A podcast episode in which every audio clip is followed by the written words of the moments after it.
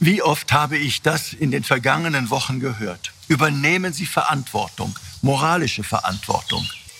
Ja, diese Leute haben eigentlich völlig recht. Es geht um Verantwortung.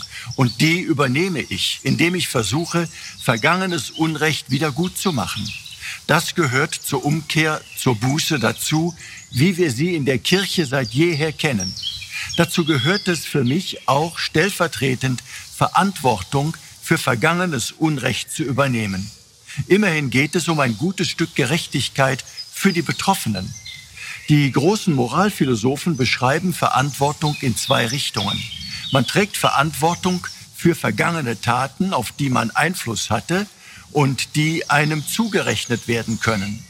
Verantwortung hat man aber auch für zukünftige Handlungen. Fürsorgeverantwortung, Zukunftsverantwortung nennen die das. Für die geschehenen Untaten an Betroffenen sexualisierter Gewalt übernehme ich also auch Verantwortung, indem ich mich für eine bessere Zukunft engagiere, als Bischof, als Christ, als Mensch. Denn Verantwortung heißt, sich in die Pflicht nehmen lassen. Das sind Pflichten, denen sich jeder je nach Rolle in der Gesellschaft und in der Familie, auch in der Kirche zu stellen hat. Nicht die Hände in den Schoß legen, sondern besser machen mit aller Kraft. Für mich ist das auch eine Verpflichtung, die ich Gott gegenüber habe. Gott schaut auf mein Leben mit viel Liebe, aber auch mit einer Frage. Warst du für andere da?